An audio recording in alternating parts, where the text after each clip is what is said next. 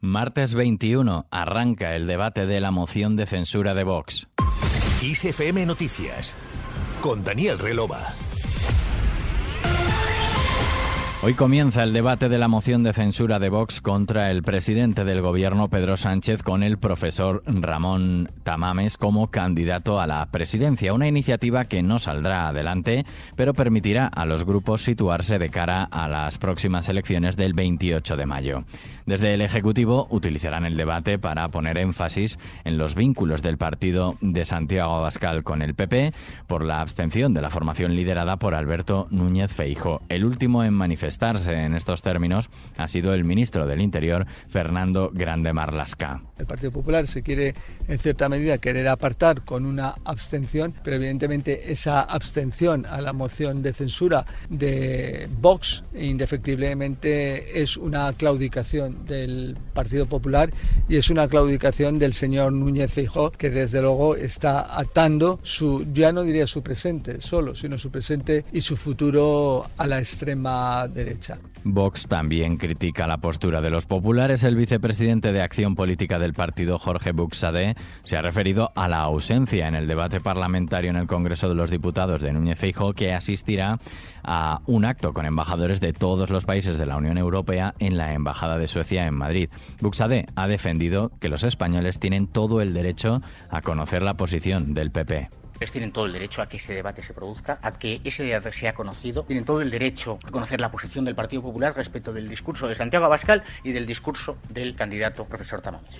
Y desde el PP se defienden. La secretaria general del partido, Cuca Gamarra, califica de show político la moción de censura de Vox que, según ella, va a erosionar nuestra calidad democrática.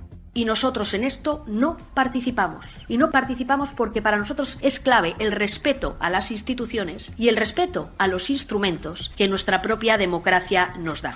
La portavoz del Grupo Popular será quien intervenga en el debate y ha asegurado que no se entiende la presentación de esta moción, que no tiene ninguna posibilidad de salir adelante porque Sánchez tiene, dice, blindada la mayoría en el Congreso.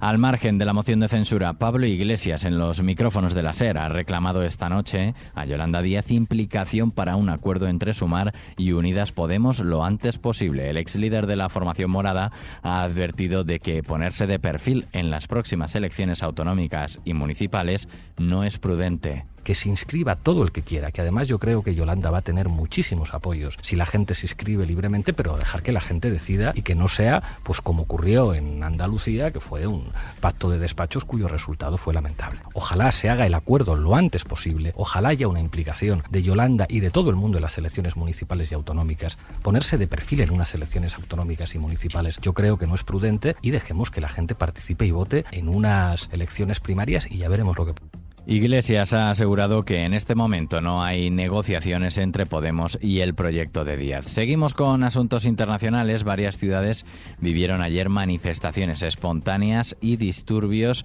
en Francia, provocadas por grupos de opositores a la reforma de las pensiones después de que el rechazo de la moción de censura contra el gobierno diera por aprobada esa medida. Emmanuel Macron se reúne hoy con sus apoyos parlamentarios tras haber superado por nueve votos esa moción. Por su parte, la oposición francesa insiste en pedir al presidente francés que abandone la polémica reforma y convoque elecciones legislativas.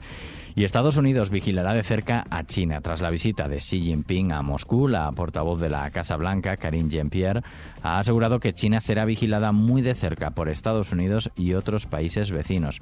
El presidente chino se reunió ayer con su homólogo ruso Vladimir Putin para expresar su apoyo y reforzar las relaciones entre ambos países. Las autoridades estadounidenses animan al presidente Xi Jinping a jugar un papel constructivo hablando también con el presidente ucraniano Volodymyr Zelensky, algo que no ha hecho desde que Rusia inició la invasión. Por otro lado, el presidente Joe Biden ha dado el visto bueno a la ley para desclasificar los documentos sobre el origen de la COVID que aprobó el Congreso estadounidense a comienzos de mes. La norma solicita desclasificar la información relativa al origen de la COVID-19 apuntando que hay razones para creer que la pandemia se originó en un laboratorio del Instituto de Virología de Wuhan en China, una teoría para la que hasta el momento no hay pruebas. Terminamos hablando del boss.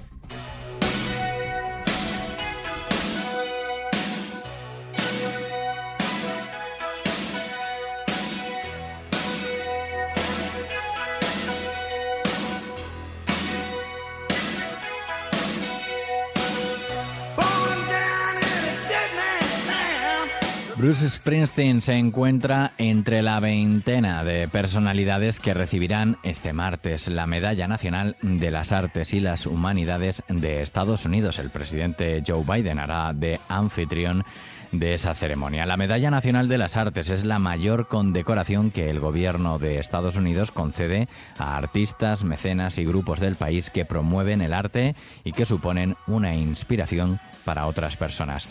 Hasta aquí el podcast de XFM Noticias con Susana León en la realización técnica. La música y la información continúan en XFM. Saludos de Daniel Relova. Que pases un buen día.